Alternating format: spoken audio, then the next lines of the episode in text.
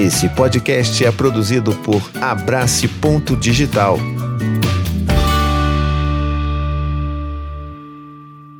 Minha gente linda, minha gente querida, antes da gente ir lá pro episódio, eu quero fazer um pedido. Eu vou estar tá pedindo isso todos os episódios a partir de agora, que é muito importante. O Spotify agora liberou uma nova funcionalidade de você dar cinco estrelas pro seu podcast favorito. Então, poxa, vai lá. Enquanto você tá ouvindo isso aqui, já abre ali ó, o Spotify, vai lá e entendeu? Só taca-lhe os cinco. É, é, é tail, é rapidinho. Você vai lá, cinco estrelas, acabou, não precisa escrever nada. Só vai lá, tá, acabou. É lindo, maravilhoso. E aí você ajuda a gente a divulgar o nosso podcast para mais pessoas por aí, beleza? Toca pro episódio aí.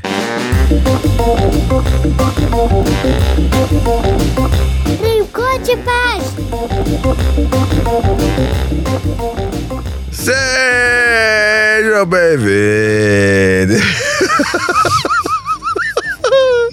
Ah, mais um tricô de paz. Sim, essa voz fanha, rouca, completamente destruída é desse que vos fala, Thiago Queiroz, paizinho, vírgula. Estou aqui entregando tudo para vocês, sem voz praticamente. Olha isso, olha isso. Que podcaster que vocês conhecem que tem essa entrega? Diz aí. Vitor, você sabe?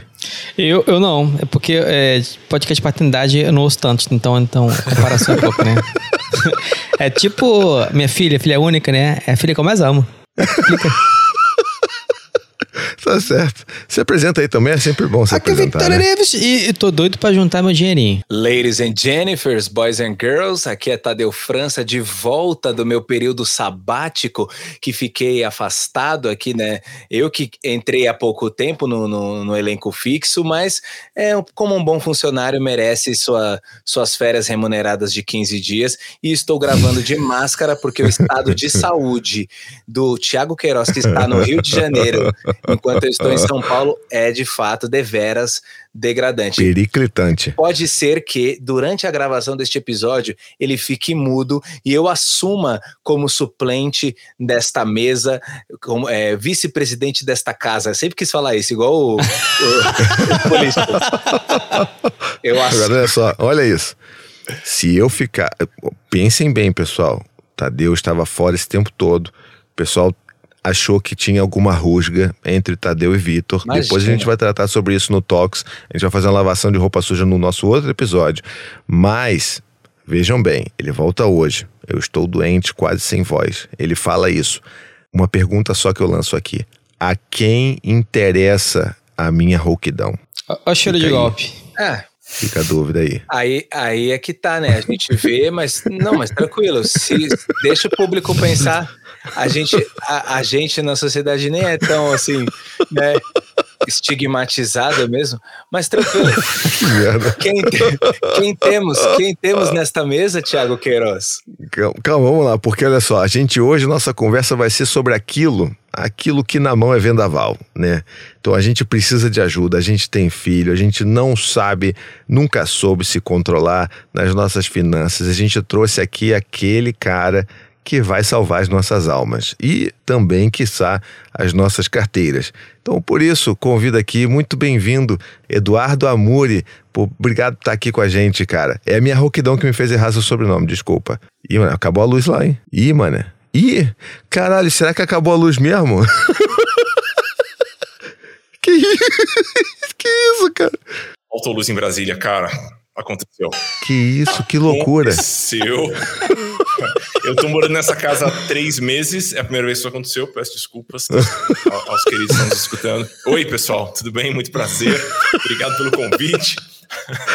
Eduardo, a gente aqui a gente é alopração, tá? Alopração 100%. É, fica tranquilo. Fica tranquilo. O curioso é o especialista em finanças que tem a sua luz cortada em meio ao episódio. Explique-se, meu amigo. Tô brincando. O que, o que eu acho legal é que. É assim que vai... economiza, dando golpe gente... na luz, porra.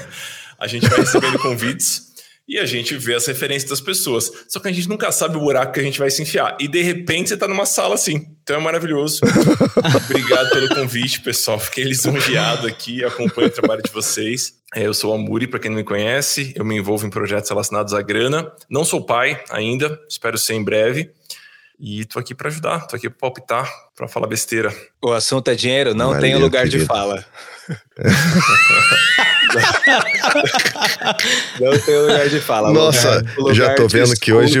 O lugar de escuta está aqui em mim. Acho que vai, vai, ser, vai ser o episódio inteiro com essas piadotas do Tadeu. É, mas obrigado de novo, Eduardo, por estar aqui com a gente. Você prefere isso, que a gente cara. chame você de Amor, é isso? Ou, Eduardo tranquilo? Pode ser? Pode ser, o que vocês preferirem. Nem minha mãe lembra que eu chamo Eduardo mais, mas pode. ah, então eu vou, falar, vou, vou, me policiar para chamar de Amor. Em algum momento me perdeu, assim, eu, eu perdi isso, mas, mas estamos aqui. Tranquilo. Então, ó, pra vocês saberem, o Amore é autor dos livros Dinheiro Sem Medo e Finanças para Autônomos. E ele acredita fortemente que dinheiro não é assunto de economista. E o mais importante para esse podcast, aí, ó, aí que vem a cereja do bolo. Ele é amigo pessoal do Fred Matos, que mora no nosso coração. Ranger Verde. Ele só foi chamado por causa dessa amizade, senão o currículo nem passava.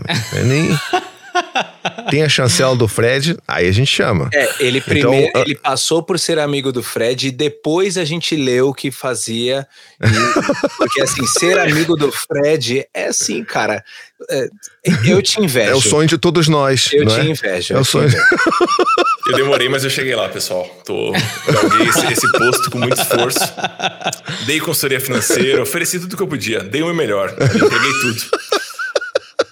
É isso. Muito bom. Então, antes, inclusive, da gente começar a pauta, só aquele lembretezinho de sempre, né? Poxa, se você gosta desse nosso trabalho aqui, tá vendo o meu esforço em estar tá aqui apresentando um conteúdo sem voz, poxa, você vai lá no apoia.se barra tricô de paz e apoia a gente com 15 reais por mês, não vai doer no seu bolso e você vai poder fazer parte dessa dessa nossa comunidade tão bonita aqui dos supimpas do tricô, tá legal? Então fica aí o convite, vamos lá começar e conhecer a gente, e entrar no nosso chat, ver as conversas, vai tá, tá tudo lá, tá bom? Mas vamos lá então para nossa pauta. É, acho que a primeira pergunta que eu queria fazer para você, amor, é a seguinte: acho que é a, é a pergunta básica, né? Por que, que é tanto tabu falar de dinheiro, cara? Cara, é muito conveniente que seja. Para muita gente que tem muito dinheiro e para muitas instituições que são muito poderosas e, de certa forma, uh, coordenam e influenciam a nossa cultura. Então, quando você não tem um conhecimento sobre aquele assunto, você se sente desconfortável, você tende a tomar decisões piores sobre aquele assunto. Então, de certa forma, é conveniente. A gente vem de uma cultura extremamente católica, né? Que demoniza o dinheiro. Então é como se o dinheiro fosse sujo, como se o dinheiro maculasse as coisas. Ah, ele é mercenário, ah, ele fez por dinheiro. Então o dinheiro foi assumindo esse papel meio nefasto na nossa sociedade, na nossa cultura. E a, a gente, a gente, todo mundo sente, o Tadeu fez piada, é, mas é, tem um grande fundo de verdade aí. Ah, eu não tenho lugar de fala a gente acredita que dinheiro não é pra gente, né? É assunto de economista, é assunto de milionário, é assunto de quem entende muito dessa, dessa seara. Quando, na verdade, você gostando ou não, você tem uma vida financeira. Ela pode ser deplorável, ela pode te dar muita dor de cabeça, mas você tem uma vida financeira. Então, é, o dinheiro foi ganhando esse, esse lugar quando a gente não fala sobre um assunto, a gente não aprende sobre ele de maneira mais orgânica, né? Por que, que, por exemplo, as pessoas entendem sobre futebol? Porque elas falam de futebol o tempo todo. Só que a gente não fala de dinheiro nunca. Aí a gente não aprende sobre dinheiro. E aí esse ciclo vai se retroalimentando. E aí fica todo mundo achando que quem tem que entender de dinheiro é o banco, a corretora, o youtuber ou, ou algo do tipo sendo que na verdade é um assunto muito corriqueiro, né? E é uma área que perpassa todas as outras áreas da nossa vida. Nosso círculo social, nossas relações, nossa relação com os nossos filhos, enfim, tudo isso está permeado, de certa forma, por relações, transações comerciais né, e financeiras. Olha só, tá vendo? Ele já deu uma dica aí muito boa, hein? A cabeça já deu aquela. Agora você vê, é, a gente, eu concordo plenamente com você que é, é de interesse de muitas pessoas e organizações que que seja um tabu, que não se fale sobre isso.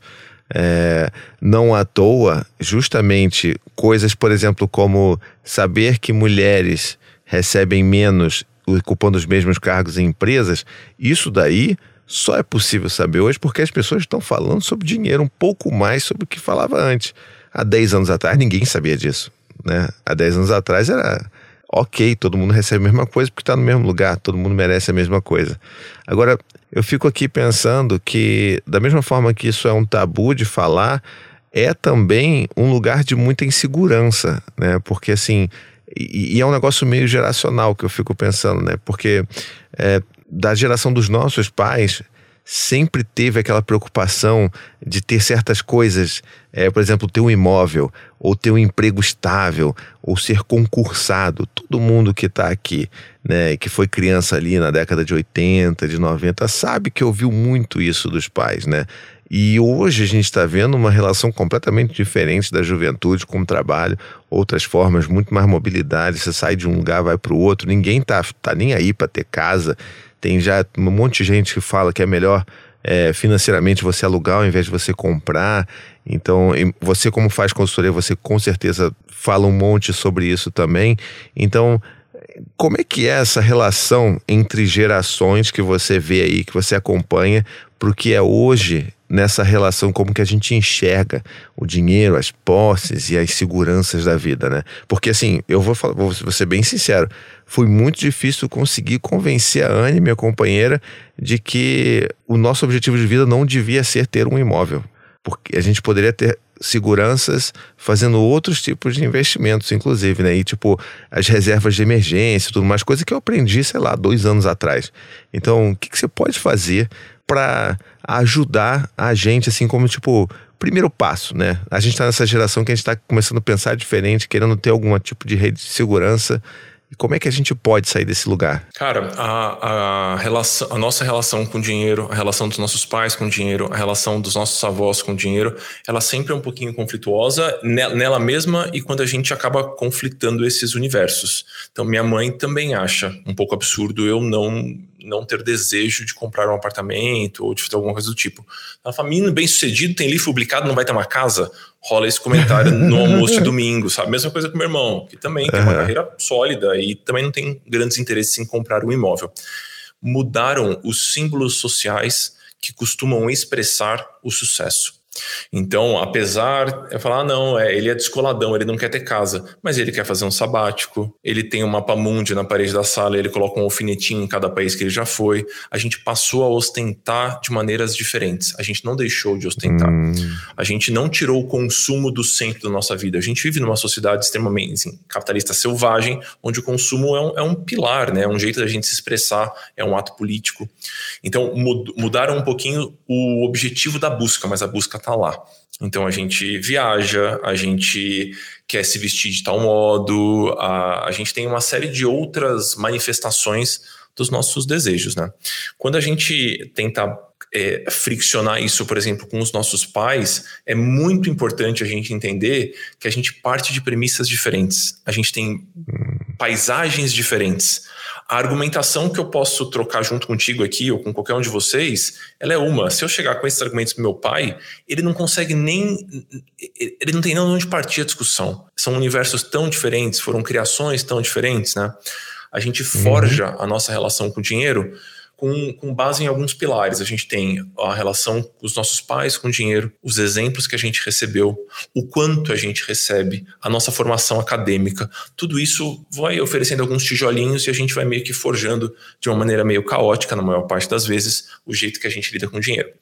Uma coisa que eu percebo que é muito positiva é, e costuma ser, ser ótima para qualquer um desses contextos, para qualquer uma dessas questões, é falar sobre dinheiro. Quando a gente fala sobre um assunto, a gente aprende sobre ele. Se a gente conversa, se a gente torna esse assunto algo um pouquinho mais corriqueiro, a gente tem a chance de bater papo sobre isso com pessoas que estão em realidades muito diferentes. E é quase que natural aprender sobre. É, é, quase que natural. Não precisa fazer um curso sobre dinheiro. Você simplesmente faz com que esse assunto permeie as suas conversas do dia a dia. Eu acho hum. que aí que entra um problema, um problema do por que as pessoas não falam e porque também é parte do tabu, né? Bom, a nossa cidade, obviamente, é aquela, como você falou, é. Como é que é o termo que você falou? Capitalista Selvagem. Selvagem.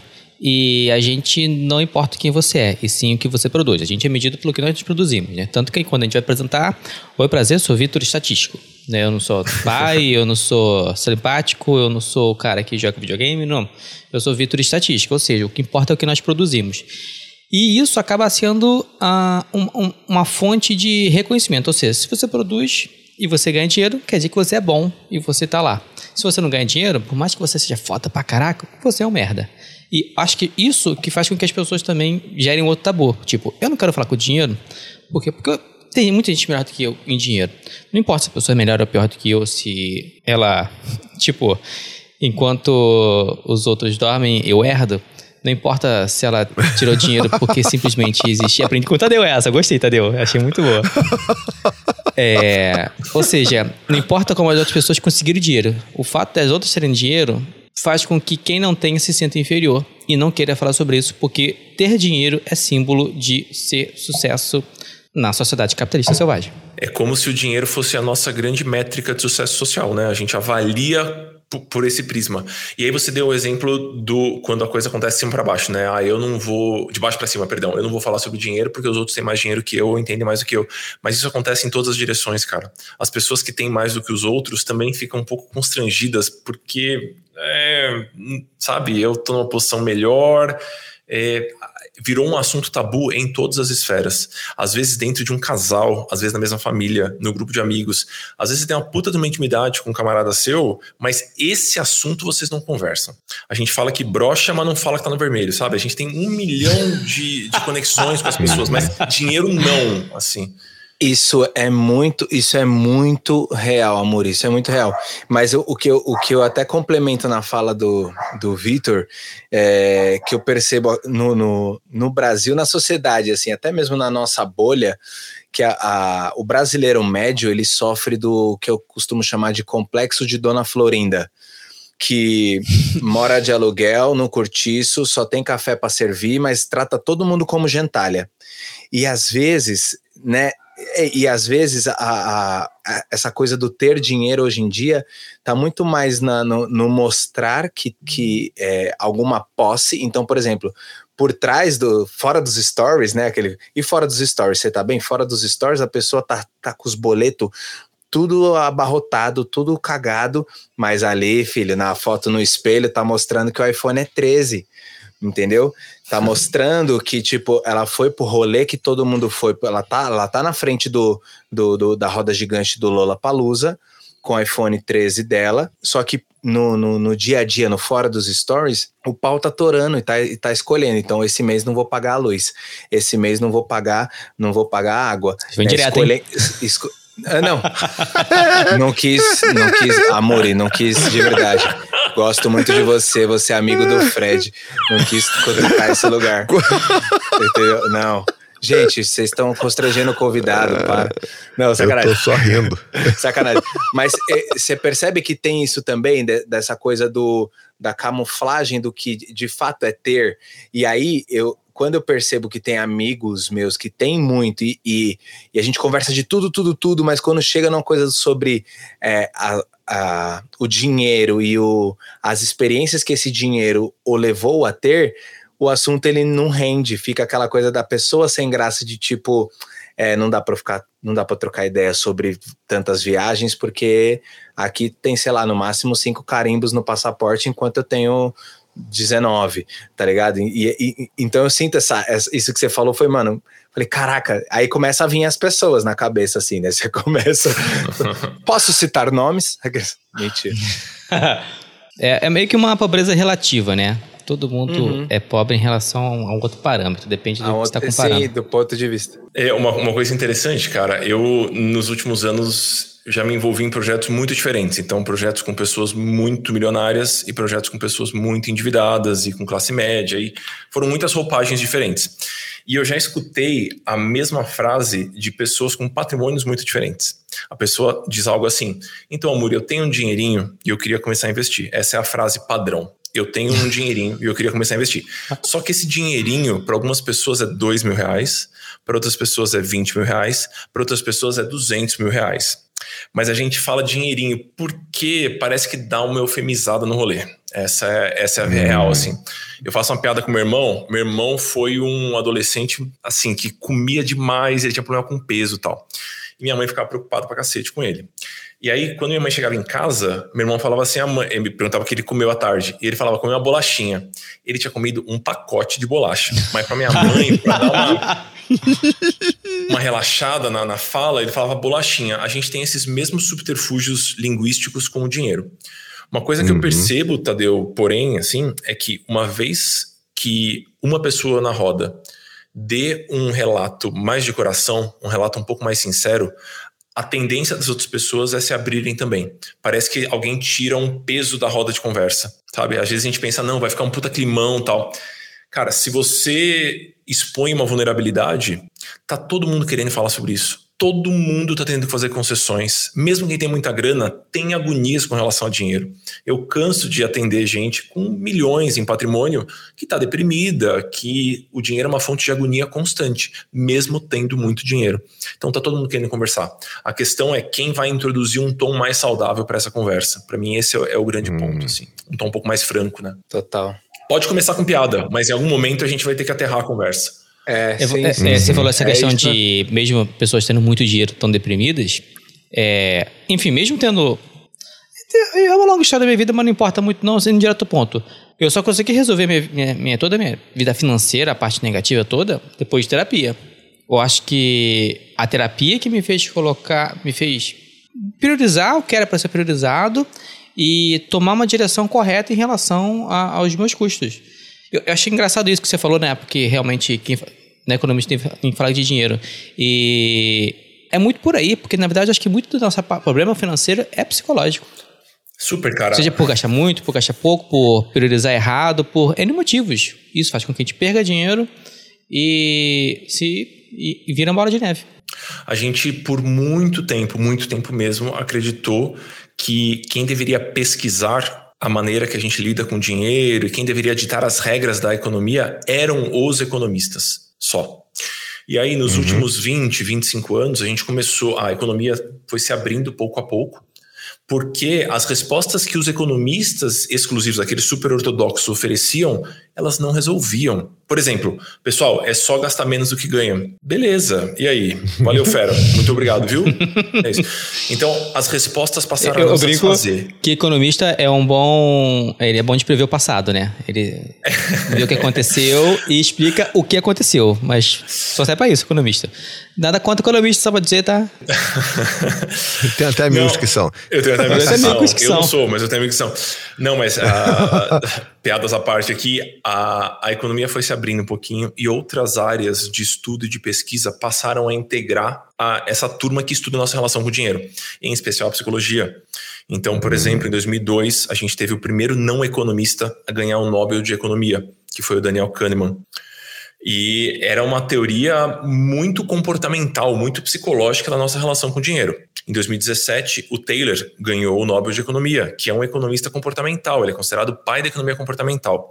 A gente deixa de acreditar que a nossa relação com a grana é exata e passa a entender a nossa relação com o dinheiro como sendo algo muito emocional. Eu acho isso maravilhoso. Então, quando, quando me apresentaram essa teoria pela primeira vez, eu falei, putz, é isso aqui. Isso aqui é o que faz sentido.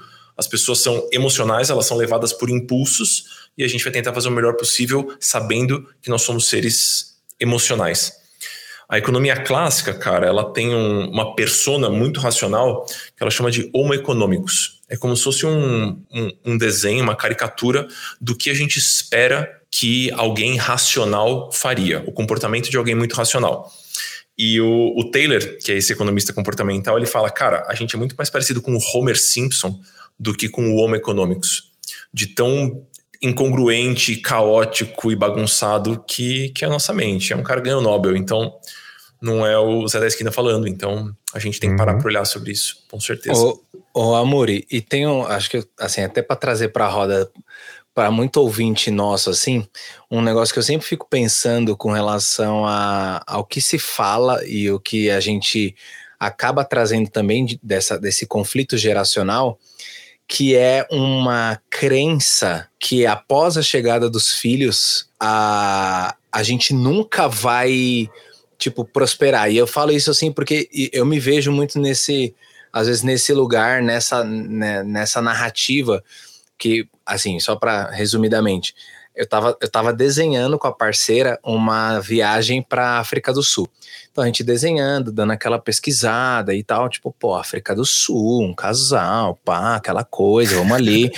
Legal. Do nada, assim, eis que num dia desses, né, perto dessa, desse desenho de, de, de viagem, ela chega e fala assim: vem pra casa agora, tenho que te contar um negócio. Aí, né? BB3. Não passava nem o Wi-Fi. Aí fui para casa. Nick, Nick, eu chego, ela fala, ó, mostra o exame de gravidez do primeiro filho. Ah, o primeiro. O primeiro. Não, porque a gente sem filho, vamos desenhar uma viagem para África do Sul. Acho que está na Ah, hora da tá, gente entendi. ter um, né, uma viagem para o exterior, né? Por que não?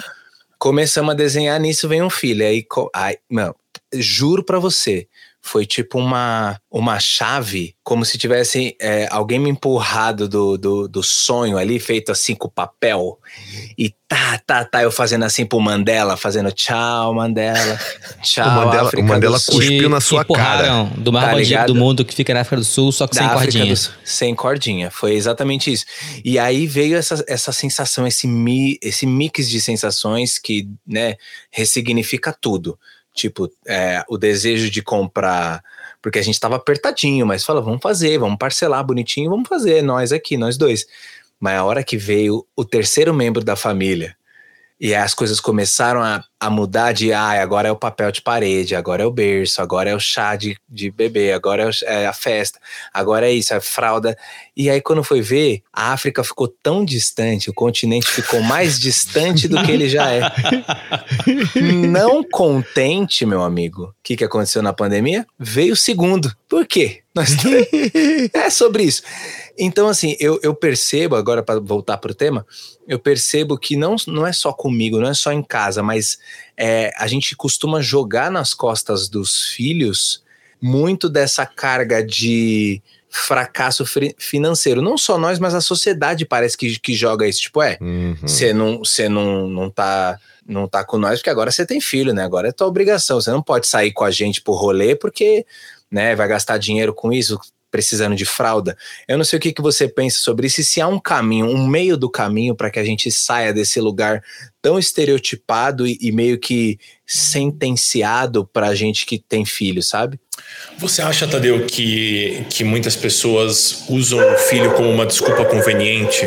Porque a vida já estava descontrolada e aí o filho surge como uma justificativa para um descontrole financeiro? Sim, eu acho que, que serve aí como um subterfúgio de argumentos para quem, quem, quem quer fugir ali da, de de repente um compromisso, mas, por exemplo, tem muitos rolês que me convidam, muitos programas, muitas viagens que às vezes me convidam, que eu queria muito ir, e que de fato é, é uma realidade que eu não, não consigo me, me fazer caber, por conta que a- a- as prioridades elas acabam mudando, mas eu também não quero que eles se sintam fora daquilo, sabe? Tipo, eu não quero não incluí-los naquele, naquele espaço, uma viagem com amigos, um, uma festa ou, ou sei lá o quê.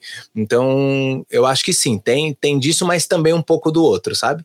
Com certeza, cara. A, a nossa energia é limitada, o nosso tempo é limitado, a gente tem uma série de recursos limitados que a gente tem que gerenciar. E quando a gente está criando um ser, apoiando um ser que está crescendo e demandando coisas, eu acho que é muito natural que a gente tenha que fazer concessões e adaptações. Eu nunca passei por isso, mas eu acompanho, por exemplo, a Nina, a filha do Fred, e o Fre- a vida do Fred muito de perto. E eu tenho outros amigos também. Eu tô esfregando na cara de vocês que eu sou amigo do Fred, pessoal. Eu tô fazendo questão de Eu tô repetir vendo, isso tô- tô muitas reparando. vezes. Isso. Então, com, com Em certeza a algum gente. momento, assim, se- às vezes pode ser que o Amori caia. é, e a gente tem que encerrar a transmissão, tá, pessoal? Não, e o pior é que assim, não só não contente que ele tem um, um- o Fred como amigo, ele tem o, o amigo mais bonito possível deste podcast. Entendeu? De, em termos de beleza, de, de conjunto da obra, alegoria, harmonia, é aquilo, né? bateria, evolução. Você vê que você vê que um cara bonito ele vai fazer amizade com quem? Com caras bonitos. É. Então, o que o Amuri, ele é um pão. Como já diria minha avó, é um pão. Os ouvintes como Então, agora.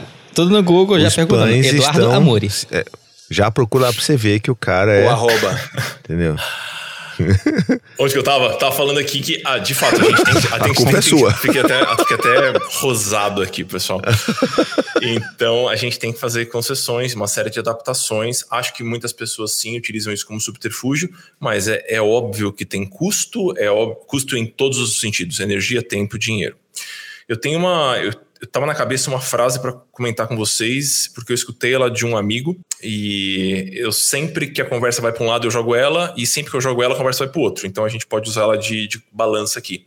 Meu amigo falou o seguinte: ter filho só é muito caro se você quiser criar um príncipe. E eu queria discutir essa frase junto com vocês, que eu acho que é um bom tema para a gente conversar aqui. Eu, então, posso, posso começar? Quando o Tadeu começou a falar sobre ter filhos e tudo mais, o custo, na minha cabeça foi mais ou menos acho que essa linha. Que eu falei, depende. Depende do que eu quero dar pro meu filho, do que, que eu posso dar. Porque filho, não que. Vou falar de uma certa forma, talvez não sou muito bem, mas filho pode ser muito barato, dependendo do que a gente queira dar para ele. Porque, e também dependendo onde que você mora, né? Porque dependendo da região, deve fazer realmente mais barato. Porque depende do que você vai fornecer para ele. Por exemplo, na época que eu tive Eva, eu tava muito fodido. Tava muito fodido. Por mais que eu quisesse dar, eu não ia conseguir dar nada. Então, é, a Eva foi criada muito barata. Muito barata mesmo. Muita doação, é, é, é muito. É, é, roupas assim, tipo, é, às vezes falou, ah, é. Como é que fala? Papel de parede, tudo mais, não sei o que lá. Não pude fazer um quartinho da Eva. É, uhum. Não pude comprar armários para ela. Não, é, comprei, tipo, foi básico de roupa e fralda. E foi isso, e comida não conta, porque bebê não come direito, criança também não, não come tanta coisa. Então, tudo depende de como a gente vai levar. É o mundo ideal? É o que a gente gostaria? Não é o que a gente gostaria. Mas é, eu fui no extremo oposto? Fui no extremo oposto também. Mas é só para botar uma régua aí de que, dependendo da forma como a gente for criar nossos filhos, eles podem não ser tão caros. Vai ter um custo? Vai. Mas ele pode não ser tão caro. Tadeu, quero te escutar, cara. Você tava, é, você tava é, se coçando na cadeira. Não, é porque é porque tem, tem eu concordo com isso que o Victor falou e mas por exemplo, na, na, na, dependendo de como cada pessoa é criada e, e os conflitos geracionais, você tenta, você cai num lugar de reprodução de histórias de, e reprodução de realidades. Então eu vejo muito uma coisa assim do tipo, se o primeiro teve isso, o segundo tem que ter. Se eu tive isso quando na infância, lutarei para que os meus tenham também. Então, não nesse lugar de tipo assim, quero criá-lo como um príncipe, mas também não no, não me não tô dizendo que o Vitor se acomodou, mas não a é... gente tem que ser o mínimo para ela, né? Tipo, se eu tive quando pequeno, então esse é o mínimo que meu filho também vai ter. É, tipo assim, dependendo de como foi o nosso sarrafo, a, pro nosso filho a gente quer partir dali para mais. Para mais. Entende? Então, é, é esse o desafio que, que eu acho que, que a gente é, está, porque assim, é, é claro que eu, que eu quero continuar tendo a minha vida de casal, de homem, de indivíduo, para além dos filhos. Eu acho que isso é importante para todos, sabe? Mas a partir do momento que, que eles chegaram, eu não consigo mais fazer cálculos sem colocar eles na conta, sem pôr eles nesse, nesse orçamento. E não, não significa que eu estou colocando eles para criá-los como príncipe, mas é, significa que eu tenho que tentar minimamente ou fazer o, o sarrafo que o Tadeuzinho lá pequeno teve, ou trabalhar, porque as minhas condições são melhores do que foram dos, do meus, dos meus pais lá atrás, para que esse sarrafo seja um pouquinho maior, para que poxa, né? Então, sei lá, é, meu filho nunca, sei lá, é, meu filho nunca teve, sei lá, nunca fez aula de, é, eu nunca fiz aula de teatro na infância, mas talvez o meu filho faça porque eu, eu talvez tenha condição, sabe? Coisas nesse sentido. Uhum. Então, eu, eu, acho que é, que é nesse lugar que, que eu fico assim, tipo, não é que eu tô criando como príncipe, mas existe um, uma linha tênue entre o, o, o que é o que é mínimo para nós e o que que vai ser mínimo para os nossos filhos. É, eu, eu devo confessar que eu tenho bastante dificuldade de re responder diretamente essa pergunta, essa, esse comentário, essa frase, né? Porque é muito relativo para mim isso, né? Eu acho que quando a gente está falando da chegada dos filhos, é óbvio que a gente vai ter custo e vai ter mais gasto com isso. É óbvio. Né? A gente pode falar um monte de coisa, mas o Vitor né? O Hugo Adejaime aqui até escreveu aqui no chat dos apoiadores supimpas o que o Hugo que o Vitor fez o, o, uso da economia criativa. mas é, é, bem isso mesmo. É, mas mesmo assim, vai ter custo. Hoje, por exemplo, a Eva está numa escola particular, não é? Então, assim, esse já é um custo. Mas isso também depende muito do contexto no qual essa família está inserido. O padrão de vida dessa família. Então, assim, vai sempre ter um custo e por outro lado, eu fico pensando assim, mas o que que, o que, que é vida de príncipe? O que, que é criar um príncipe? sabe? Então, vem também dentro desse contexto de uma sociedade, obviamente, consumista, que a gente está aqui, não quero tudo do melhor, do bom e do melhor para meu filho, a melhor fralda. É, vai, vai, nasceu, e isso aconteceu comigo quando eu tive meu primeiro filho, né? Nasceu, a gente tem que ter um berço, tem que ter um carrinho, tem que ser um carrinho, pô, o carrinho pica. Mas aí a gente vê na hora o bebê nasce, a gente nunca nem usou o berço com ele. A gente nunca nem usou o carrinho. O carrinho a gente só usou para o segundo filho. Então, eu acho que vem muito desse lugar de uma sociedade consumista que a gente vive, como né, a Muni já apontou aqui muito bem. Mas ao, por outro lado, eu vejo que vem muito dessa do que, que a gente considera criar um príncipe. Porque, por exemplo, se você fala isso hoje para mim, eu, eu, eu vislumbro você criar um filho como um príncipe muito mais no sentido da presença, da atenção, do afeto disponibilizado do que necessariamente dos bens que eu vou dar para eles. Meus filhos, o meu, meu, né, o meu segundo filho mais velho, ele, ele herda todas as roupas do, filho, do, do meu filho mais velho. É, a Cora, a Maia, a gente comprou muita roupa de segunda mão, porque é isso, sabe? Então, é, por outro lado, eu quero que eles sejam criados como príncipes no sentido de eles vão ter um pai presente, eles vão ter um pai que está aqui, que abraça, que vai buscar, que faz questão de, mesmo trabalhando presencial, que dá um jeito de, de buscar eles na escola, eles terem essa presença, da gente estar tá junto, da gente poder conversar. E que você pode até achar que não, mas essa presença, essa disponibilidade emocional e também presencial também é um custo porque é um tempo também que você não está trabalhando, é um tempo que depois eu vou ter que repor, né, no meu banco de horas. Então, assim, tudo na verdade gira em volta do dinheiro, mas eu acho que depende muito, sabe? Eu acabei filosofando demais aqui, porque para mim, de fato, pensar isso é muito complexo. Não, mas, eu, mas, eu, achei interessante, mas eu achei interessante, cara. Tem uma. A gente tem um, um guarda-chuva das ciências comportamentais e tem várias áreas embaixo desse guarda-chuva. Tem a psicologia econômica, a economia comportamental, tem uma área bem específica chama arquitetura de escolha. E ela basicamente tenta estudar e tenta oferecer insumo para que a gente tome decisões melhores. Ela estuda como a gente toma decisões e oferece insumos para a gente tomar decisões melhores. E tem um ponto interessante que é exatamente isso que você levantou, Tiago. O que é ser um príncipe? Onde está o meu sarrafo? Né? O que é tratar como um uhum. príncipe? E uma coisa que a gente aprende é que a gente cria é, esse, esse contexto com base nas referências que a gente tem. E aí, se a gente está circulando entre pessoas que têm referências talvez financeiramente mais saudáveis ou mais ponderadas, a gente tende a adotar essas referências também. Então, hum. isso vai muito também de você estar tá num círculo que é financeiramente compatível com as possibilidades que você tem. Caso contrário, é quase irresistível você se desdobrar para oferecer algo que com certeza está além das suas posses. Isso acontece muito com famílias que mudam para condomínios e elas não têm talvez a condição financeira de fazer toda a brincadeira, todo o mise-en-scène do condomínio e ou uma escola mais cara. Então, isso é uma grande questão hum. estudada também. Por isso que eu acho tão importante a gente ter relações onde esse assunto aparece, porque aí vai ser quase que instintivo a gente ter uma amostra maior e conversar com mais pessoas. E aí a gente vai ter uma pessoa que talvez cria um filho com R$ 1.500 por mês de salário e tá lá. E aí talvez você vai fugir um pouquinho da frase que eu escutei de uma cliente, por exemplo. Ah, tem 4, 5 anos isso. Ela me falou: é impossível criar um filho em São Paulo com menos de 20 mil reais por mês. Puta que E ela falou de coração. Ela falou de coração. Ela me lembrou aquele juiz lá que tava chateado. É, o dos 24 paus, né? Isso aí. É. Do cartão. Então, o, o para nós, o sarrafo real é o nosso. Né? É, uhum. São as referências que a gente tem. Perfeito. Então, para ela, aquilo é a realidade. Ela está acostumada a estar numa escola trilingue, ela cresceu numa escola trilingue. Então, para ela, uma mensalidade de dois mil reais é tipo a mais barata possível. Não tem nada mais barato que dois mil reais para uma escola de criança em São Paulo. Então é, é, importante a gente ter essas, essas boas referências, caso contrário, é muito fácil a gente espiralar por aí. Uhum. E aí nenhum salário vai ser suficiente, cara, porque sempre tem alguém que ganha mais. Exatamente. Cara, Exatamente. É, é isso, e, e, e, a sensação de estar tá numa. Quando, a gente tem esse pensamento, a, parece que a gente está numa, numa areia movediça.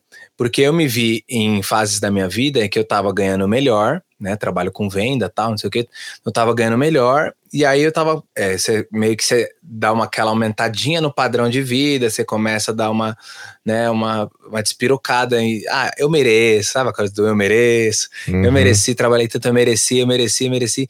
Malandro, na hora que veio a pandemia, eu já tava, tipo assim, desacostumou. Desacostumou com, com, com, com, com o patamar de baixo e, e bugou. E bugou toda. entendeu? Agora que o negócio veio a. Né?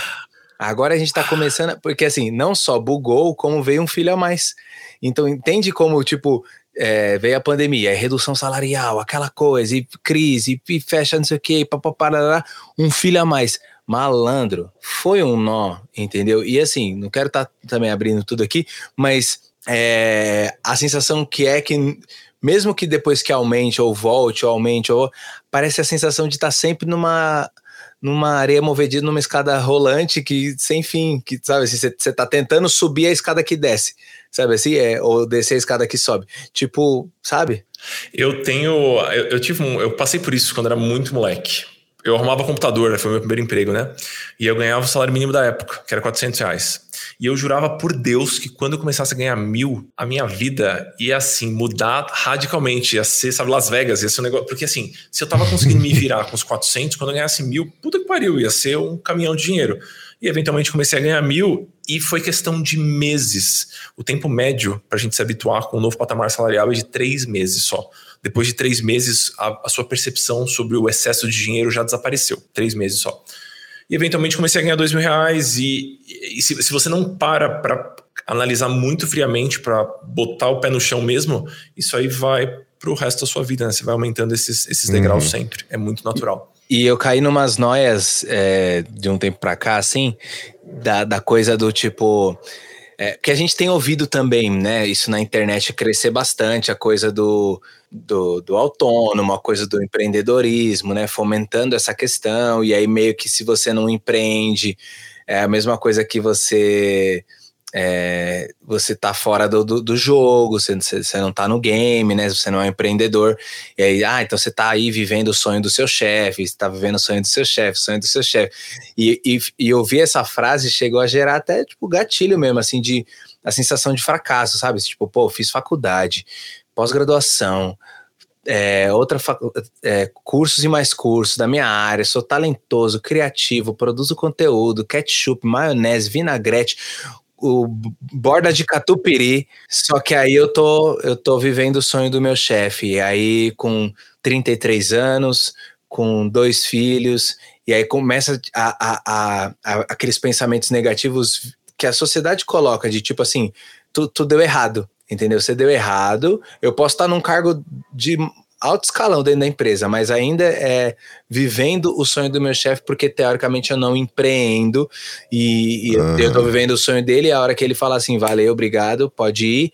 Eu dediquei 14 anos da minha vida a essa empresa e aí para onde eu, sabe assim, aquela coisa de, de isso, cara, para sobretudo agora trazendo até por um recorte racial, sobretudo para um homem negro que se coloca no, no, no, mercado, tá? Tem o seu emprego, que teoricamente tem ali uma estabilidade, um tempo de casa, um cargo legal, e assim, assim, assim.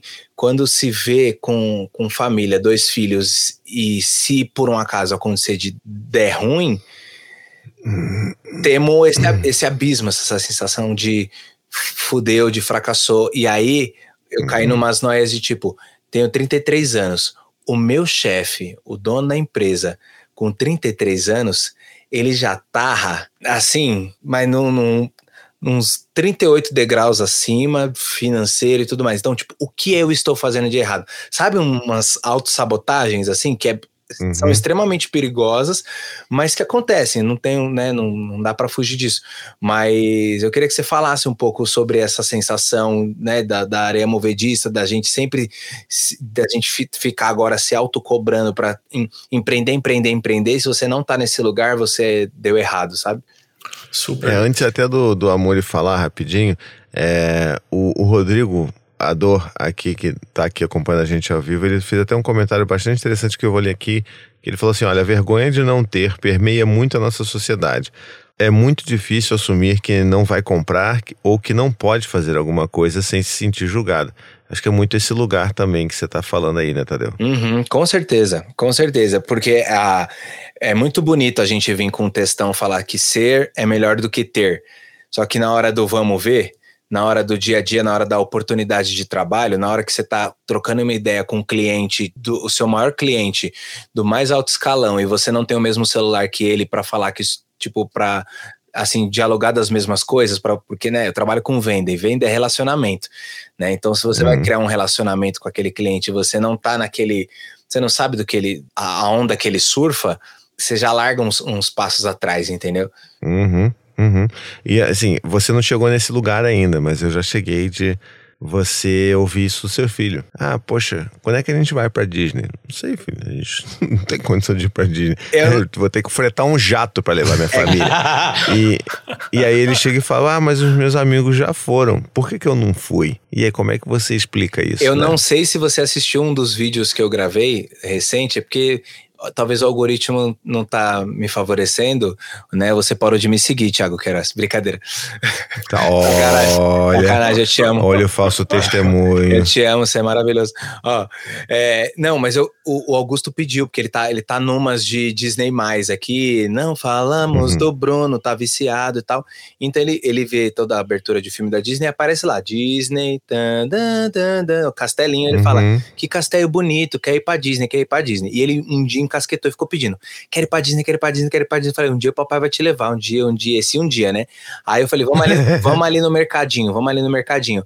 Ele achou que eu tava indo levar ele pra Disney. Quando ele chegou, que era, mer que era o mercado do bairro, que era o mercado do bairro, ele deu um piti na porta do mercado, que não era o Magic Kingdom. Não era o Magic Kingdom, ele começou a. Tá Aquilo, beleza, eu resolvi, acolhi, acolhi o choro, aquela coisa toda, né? E o que, que eu fiz quando eu cheguei em casa? Tem um vídeo, vai lá no meu, no meu feed depois você vê. Eu fiz uma montanha russa adaptada, pus na TV assim. Eu vi, eu vi. Simulador de montanha russa, eu pus dentro de um balde e a gente fez uma. Sentou no meu que colo, maneiro. a gente fez a montanha russa tal. E ele, meu, que legal a Disney, não sei o que tal. E aí, nessa que ele fica pedindo para ir para Disney, pedindo para ir para Disney, eu compartilhei essa história que ele queria ir para Disney. Eu falei, gente, Magic Kingdom não tá rolando mais. O máximo que vai estar tá rolando é um Magic City, que é um parque aquático de Suzano, aqui na quebrada, aqui em São Paulo, que vai dar para levar. Quando eu falei isso, uma seguidora falou assim: ai, me passa seu Pix. Passou o Pix com os ingressos do Magic City, tá ligado? Eu falei, caraca, beleza. Deus abençoe. Isso? Deus abençoe. Agradecemos. Só que o que acontece? Eu tenho, eu tenho. Para de rir. Só melhora essa história, cara. A história não para de melhorar. Não, não, aí calma. Deus abençoe me pegou aqui, cara. eu tenho, a gente agradece assim, tá? Eu fui criado no lar cristão. E aí, dinheiro a gente agradece assim. Inclusive, vou soltar meu Pix aqui. Sacanagem. Ó, aí a gente tem dois filhos bebês. E para parque aquático, piscina com cloro, o mais novo tem problema de bronquiolite, essas coisas. Piscina com cloro para parte respiratória é ruim. Fui falar com, é a, fui falar com a seguidora. Eu falei, ô seguidora, tudo bom? Como é que tá? Você mandou o dinheiro aqui, mas é pro parque aquático vai acabar ficando né, inviável. Porque eu fiz a, a piada de Magic Kingdom com Magic City. ela falou: ó, toma o ingresso do Magic City. E eu, beleza, mas ó, eu falei assim: é, o aniversário. Eu falei assim: o aniversário dos meus filhos está chegando e a gente não vai fazer festa. E eles, um, um é 6 de junho e o outro é 10 de junho. Então a gente vai fazer uma celebração meio que junto. E aí o que, que vai acontecer? Com esse dinheiro a gente comprou o ingresso do Disney On Ice, que é tipo uma apresentação da Disney no gelo, tá ligado? E aí eu vou realizar essa coisa de levar meu filho pra Disney para ele ver Mickey de verdade, Elsa de verdade, Moana, essas coisas, e realizar um desejo dele no aniversário. Então, assim, é tudo ressignificando aqui. Entendeu? É tudo você pega daqui, traz para cá e traz daqui, vai para lá. Enfim, até bati no microfone. Mas porque a gente tem esses desejos, né? Eu fui para Disney quatro vezes a trabalho, por conta que meu trabalho uhum. ele é, ele é né, de monitoria, acompanhamento de guia de turismo e tal. E eu fui a quatro vezes, assim. Mas é claro que é outro lugar, né? Você, você ir curtindo, você ir com o seu dólar, né? Com, né? Comprar as coisas que você quer, sem a sua obrigatoriedade do labor ali. Quem sabe um dia a gente chega nesse lugar, né? Enfim. Uma coisa que eu acho muito interessante é a nossa relação com as experiências. A gente muitas vezes, a gente muitas vezes acaba tentando interpretar o que a outra pessoa vai sentir, no caso o filho ou a filha, né? O que, que, é, o que, que ele está esperando, qual que é o desejo dele. Sendo que, na verdade, cara, eu acho que grande parte do que, do que a gente acha que a gente tem que prover poderia ser provido de outra forma, da mesma forma que você fez a brincadeira aí do, do Magic City. Eu não tô falando assim, não tô falando aqui aquele papo romântico de ah, não precisa de dinheiro para nada, né, um negócio meio hippie, não é isso. Mas para a maior parte das crianças, pelo menos é o que eu vejo com os meus clientes e com os amigos assim, Cara, não é uma questão de enfiar a criança no castelo da Disney, assim. E, inclusive, eu tenho várias histórias de clientes que acharam que os filhos iam adorar, iam pirar, e os filhos não queriam sair da piscina do hotel, na verdade. Pelo amor de Deus, vamos pro parque, não, porque tá, ele tá rodando a piscina, ou uma caixa de papelão. Sabe eles, você compra pro... Eles nem se atrevam a meter essa. Olha lá, tá vendo? É isso, cara. É isso, é isso. Então, cara, olha só, eu, e eu tô falando isso aqui com o maior carinho. É, claro. É, o desejo do seu filho de ir para Disney ou é o seu desejo de ser um pai que leva o filho para Disney, sabe? Eu acho isso uma, hum, uma boa questão, assim. Eu me pego isso em outras áreas da minha vida, assim. Eu, esse ano eu tô fazendo isso. Esse ano é, eu vou dar. A nossa ideia vai ser na casa de festa. Porque eu quero. A Eva não pediu. A Eva não faz questão, mas eu quero ter a festa dela, uma festa dela na casa. E aí dela se não pular no pula-pula. Não, e, e, com certeza é tipo. Estou consciente disso e foda-se, né? Estou consciente disso, tenho certeza. De, eu, não, eu, eu falei isso. Eu falei isso pra, pra mãe da Eva e pra minha namorada. Traz muito mais leveza, traz muito mais é. leveza você pensar assim que, tipo, é porque eu quero, porque eu quero realizar isso pro, pro meu filho. Não, é, e, tipo, é uma, nesse momento da minha vida, eu sei que é uma oportunidade que eu não vou ter outra, provavelmente. Quer dizer, espero ter sempre, né? Mas eu não sei se eu vou ter outra.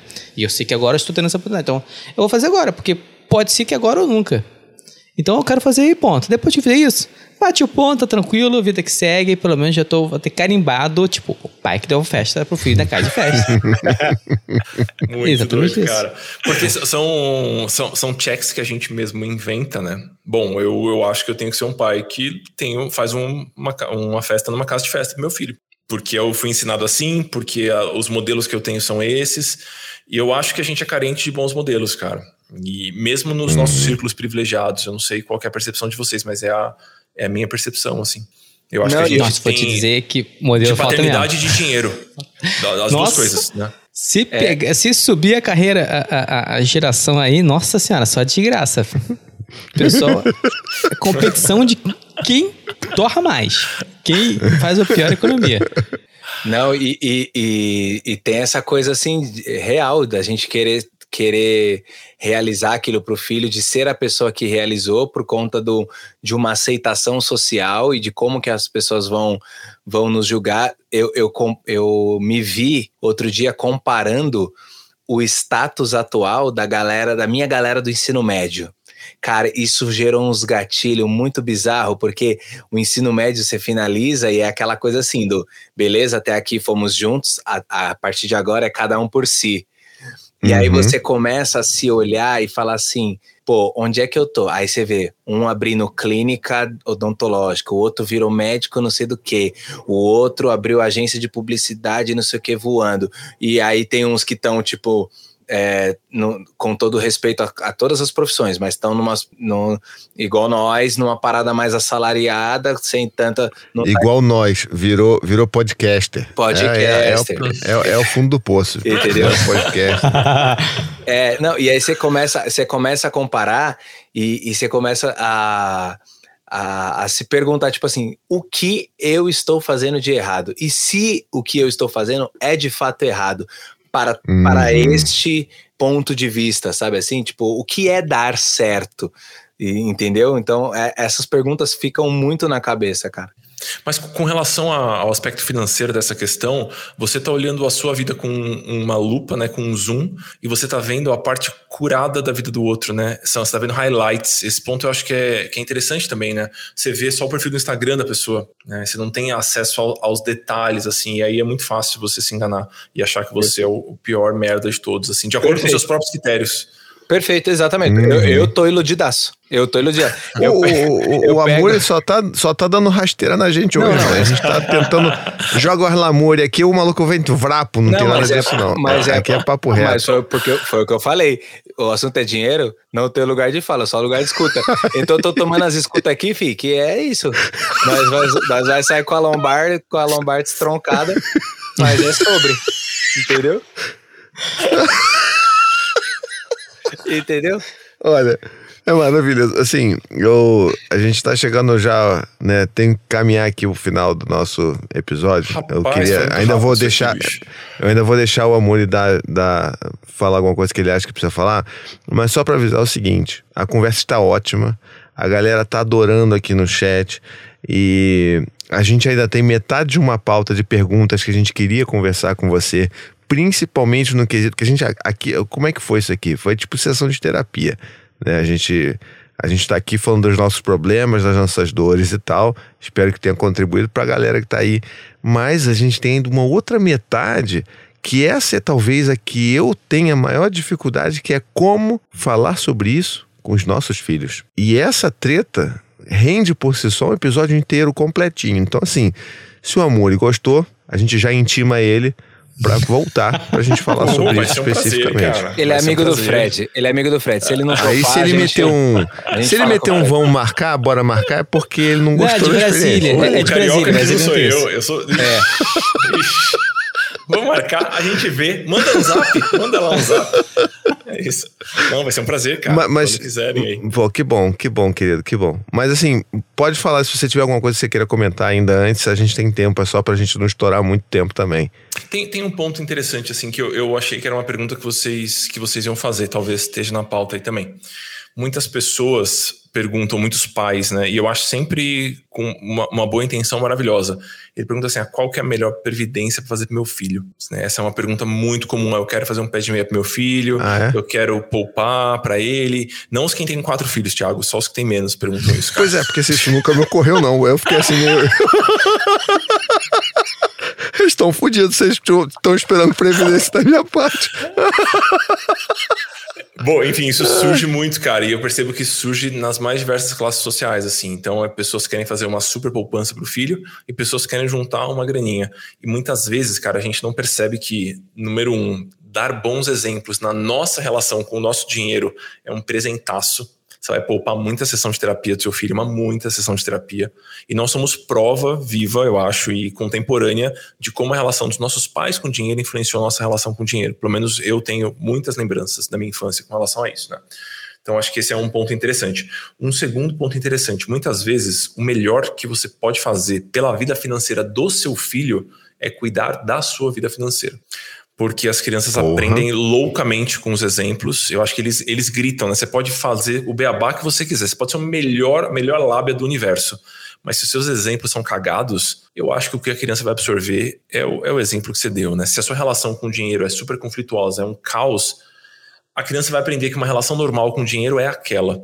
Então, antes de pensar em fazer previdência, antes de pensar em qualquer outro, outra manobra logística mais prática, a gente tem que pensar muito na nossa vida financeira também. Né? No Então que a já gente fudeu aqui. tá- Você tem 18 anos, Tadeu, pelo amor de Deus, cara. Que fudeu Já. daí, cara. Porra. Cara. Os meus não falam ainda, estão aprendendo a verbalizar as coisas agora. Mas eu já vou, eu já tô aqui. é, é, olha, é, é cada eita atrás de vixe aqui que eu vou te contar. É só vapo, mano. O amor só mandou vapo É na gente os- hoje, cara. Só os Deus abençoe aqui. O, o amor mandou vapo pra mim e pro Tadeu.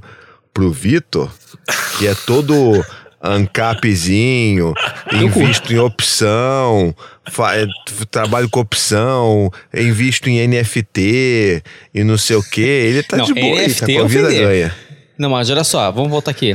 Muito interessante que o principal ponto que ele falou que é tipo a, a, a, a frase que é antes de pensar no seu filho, pense em você, é meio que, o- que o, o- um jargão importante na paternidade como um todo, né? Antes de pensar no seu É o filho. que a gente tem- mais prega nos vídeos, nos conteúdos, seja É. exemplo, eduque pelo exemplo. Aí, Uhum. Tipo, avião caindo, bota a máscara em você primeiro, depois bota no seu filho, aquela história toda. É, no dinheiro é a mesma coisa. Você vê que é muito terapia, né? Tadeu, terapia, hein? Terapia salvou minha vida financeira. Ai, gente. Não Pra- que você esteja finalizar aqui, precisando, tem uma, só pra tem uma, tem uma, tem uma fala, o, o Diogo, Diogo, não, apoiador Supimpa que tá aqui ouvindo a gente, ele fez uma frase que eu acho que é um excelente encerramento para nossa conversa aqui. Diogo Wendland. Wendland, aquele que veio da terra de Wend. É isso, né, Diogo? Então ele escreveu assim: Minha frase da vida é: não compare o seu início com o meio da vida do outro. É isso. Se fosse mais enigmático, seria falado até pelo próprio Fred Matos, né, que ele gosta dos enigmas. Então, pra gente terminar citando ele aqui. Então, queria de novo já agradecer mais uma vez a Muri por estar aqui com a gente. A gente agora vai pro nosso Sensacional. bloquinho de indicações supimpas, que a gente faz algumas indicações aí. Você pode indicar seus livros, é, seu podcast, a gente faz todo esse serviço lá, tá bom? Beleza. Valeu, queridos. Obrigado pelo convite. Fiquei super contente e tô aguardando o próximo. Vamos marcar. Demorou. Vamos, Vamos marcar de verdade. Brasília. Vamos marcar de Brasília. Não, carioca. Indicações supimpas! Então vamos lá, estamos aqui no nosso bloquinho de indicações supimpas. Que alegria que a minha voz não acabou ainda. Ela está um pouco mais falha, mas ela ainda continua aqui. Mas você reparou que o E suplente queria- foi. Porra, O bateu foi presença nervoso, né? ali. Levou, né? a- Levou o piano um pouquinho. tá. Pegou o piano. A braçadeira de Tô. capitão e levou. Tá ali com. Não, isso é. Desde que ele entrou aqui, ele começou a sentir uma certa escoliose de tanto carregar o podcast nas costas sozinho. Mas eu queria fazer minha, minha primeira indicação. Gente, que indicação emocionada que eu tenho pra fazer com vocês, que é o seguinte. Eu hoje, no dia da gravação desse episódio, não sei quando ele vai ao ar, perdi totalmente o controle da minha vida. A gente está gravando no dia 30 de março de 2022. Hoje, eu descobri que o livro, talvez o livro que eu mais tenha indicado aqui nesse podcast, quem é- ouve a gente há mais tempo, o livro que eu mais indiquei na história do podcast está vindo para o Brasil em português, de brasileiro. Olha, que interessante. O livro The Will to Change, de Bell Hooks, finalmente vem para o Brasil. Vocês sabem o quanto que eu falo desse, de acho desse livro É mesmo. de como que ele foi importante para mim, entendendo masculinidades. É um livro fantástico e ele está aqui em terras brasileiras. Está nesse exato momento em pré-venda é, pela editora Elefante, tá bom? Descobri agora. E, assim, o, o nome traduzido ele não tem muito a ver com o nome original, mas é o mesmo livro. É A Gente é da Hora. É, é como se o, o Tadeu tivesse traduzido o nome do livro, né? A gente é da hora. Faltou só um mano depois. Mas Mel. é, é- Gente, é da hora, assim, meu. esse é o The Will to Change. Ele. Eu, eu até vi, cara, porque o prefácio, se eu não me engano, quem escreveu foi ninguém mais, ninguém menos do que Lazinho, que já passou por esse podcast aqui. E quando ele falou sobre isso no Instagram dele, eu até comentei lá, tolo, né? Achei que ele ia responder comentário de, de, Instagram. Eu comentei lá, pô, vem cá, esse livro aqui é o The Will to Change? Não me respondeu.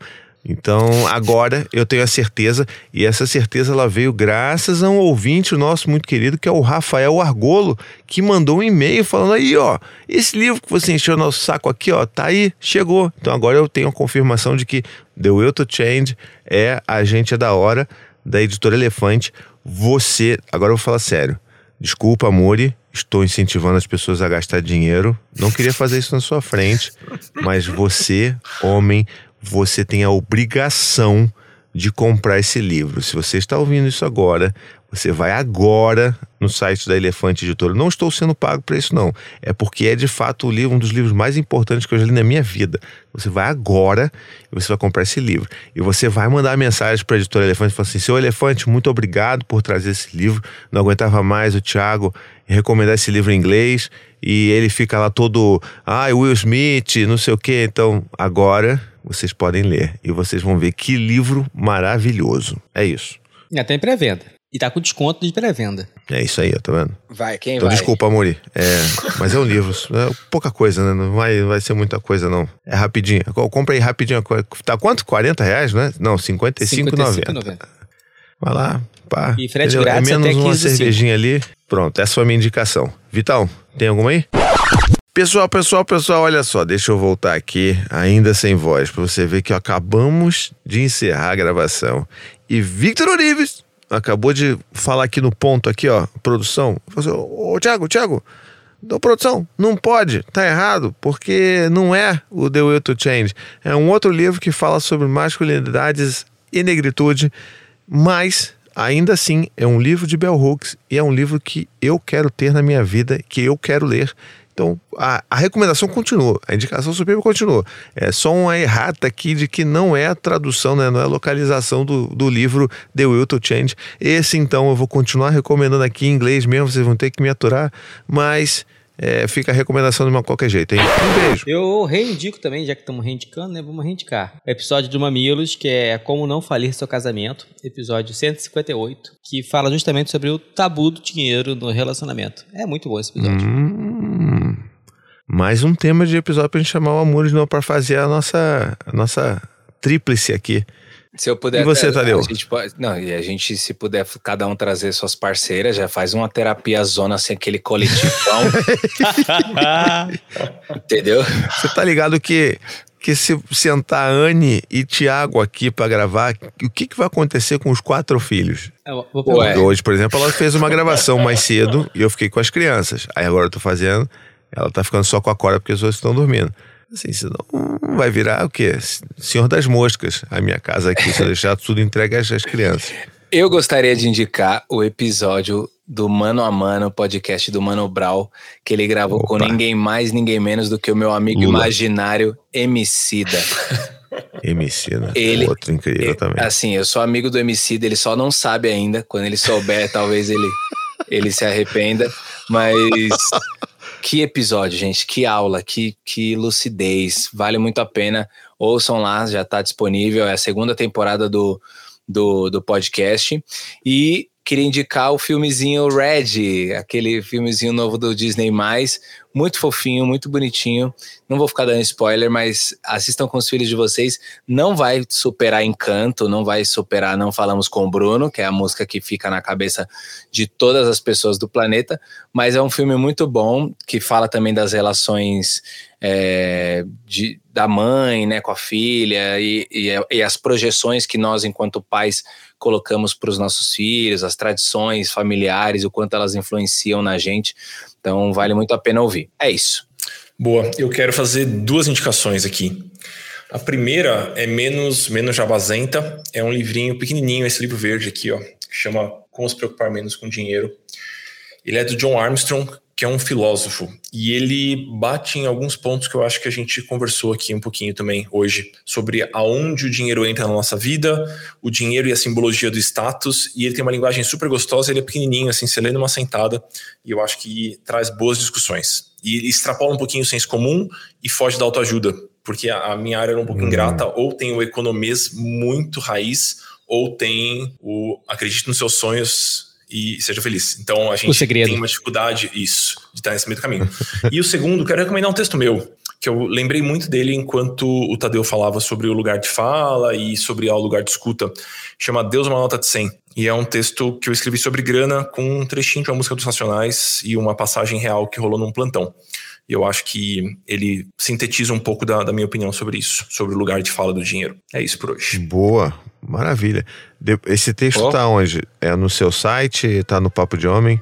Tá no meu site, eu mando para vocês o, o link. Logo em seguida, aí vocês colocam nas referências aqui. Show. Boa, vai boa. estar o link vai estar na descrição, pessoal. Mas em São Paulo, Deus é uma nota de 100, vida louca. Isso aí, cara. Que isso, já quero ler agora.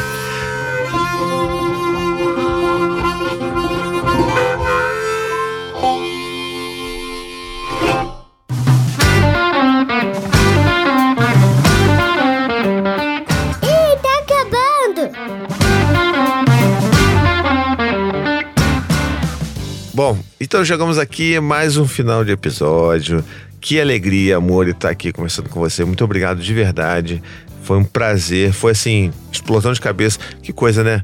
O cara é amigo de um dos caras que mais dá explosão de cabeça na gente quando vem conversar com a gente. É claro que o, amigo dele também não faria diferente, né? Eu acho Então, que eles têm uma. obrigado. Eu acho que eles têm uma sociedade secreta de, explo- de explo- explodidores de cabeça, não sei nem como fala. Deve ser tipo uma, É tipo isso. uma seita, uma seita. Dessa galera tipo Fred, sabe? Que se acha e se junta toda quinta pra, pra treinar como explodir cabeças por aí. E cada um é de um tema. Ele é do dinheiro, o outro é do não sei o quê, o outro.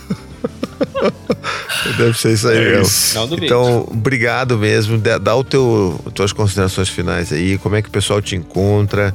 É, se alguém estiver procurando talvez uma consultoria mais individual, como é que faz? Dá o teu Boa. recado aí. Eu tento manter tudo bem organizado no meu site, que é amuri.com.br.